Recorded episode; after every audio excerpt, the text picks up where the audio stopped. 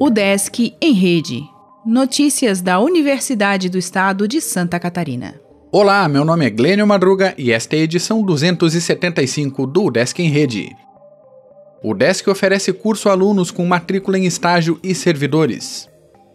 A UDESC promoverá o curso Coronavírus Covid-19 O que devo saber e fazer para professores, técnicos e estudantes matriculados em estágio. De acordo com a professora Kátia Adami, do Departamento de Enfermagem da UDESC Oeste, o objetivo é qualificar os participantes sobre o novo coronavírus em âmbito institucional e em cenários externos. Dependendo da demanda, vamos abrir novas turmas para estudantes das demais fases da graduação e alunos de cursos de pós-graduação.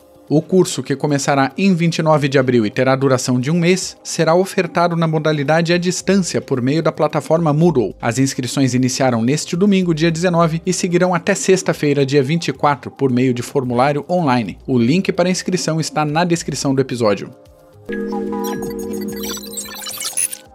Formulários de ensino remoto finalizaram seus prazos nesta segunda.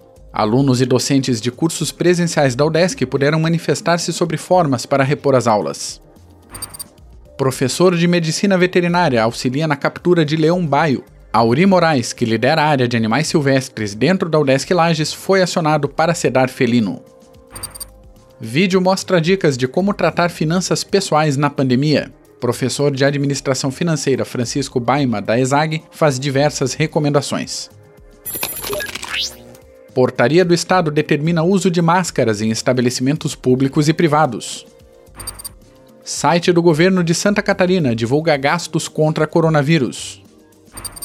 Desigualdade social torna combate à Covid-19 mais difícil. CAPES decide prorrogar bolsas de pesquisadores no exterior. Ministério da Ciência nomeia novo presidente para a CNPq. Dito efeito literário realizará oficina online de criatividade. O Desk em Rede é uma iniciativa da Secretaria de Comunicação da Universidade, com produção e edição de Glênio Madruga.